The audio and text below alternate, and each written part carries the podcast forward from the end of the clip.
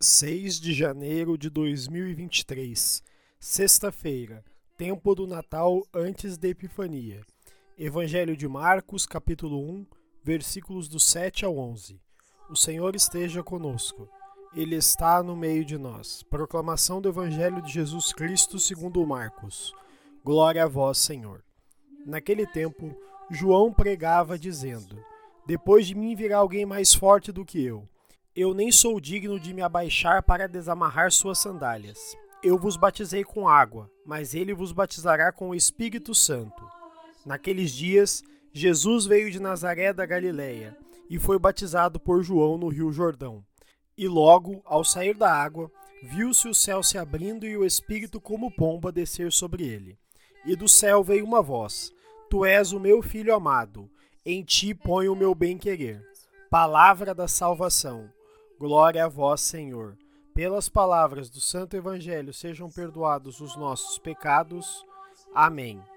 Queridos irmãos e irmãs, façamos uma brevíssima reflexão sobre o Evangelho de hoje. O Evangelho retrata a pregação de João Batista, que anuncia o Messias como aquele que é mais forte e batiza no Espírito Santo. João muitas vezes era confundido com o Messias, mas sempre fez questão de distinguir os papéis, elucidar que viria aquele que é maior, preparando o caminho, especialmente pelo batismo.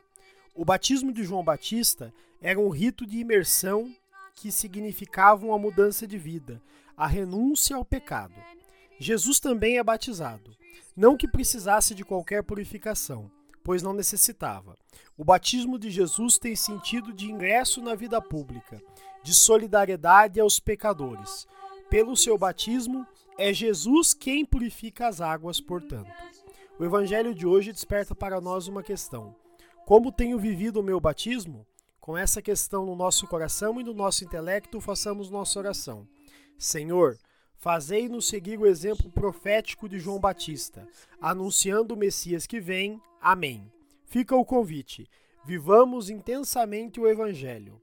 Louvado seja nosso Senhor Jesus Cristo, para sempre seja louvado.